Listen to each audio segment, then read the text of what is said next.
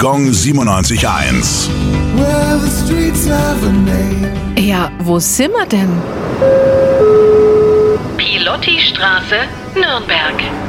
Ganz in der Nähe der U-Bahn-Station Friedrich-Ebert-Platz befindet sich die Pilotti-Straße. Benannt wurde sie nach Karl Theodor von Pilotti, wobei geboren wurde er ohne das von. Aber mit gerade mal 34 Jahren wurde er in den Adelsstand erhoben. Er gilt als einer der wichtigsten Vertreter der Historienmalerei, die eine möglichst detailgetreue Wiedergabe von historischen Szenen und Gewändern beabsichtigte. Später wurde er Direktor der Münchner Kunstakademie.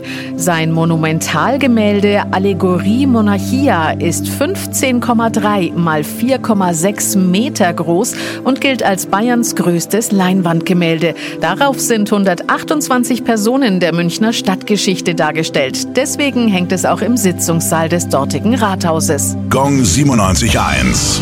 Well,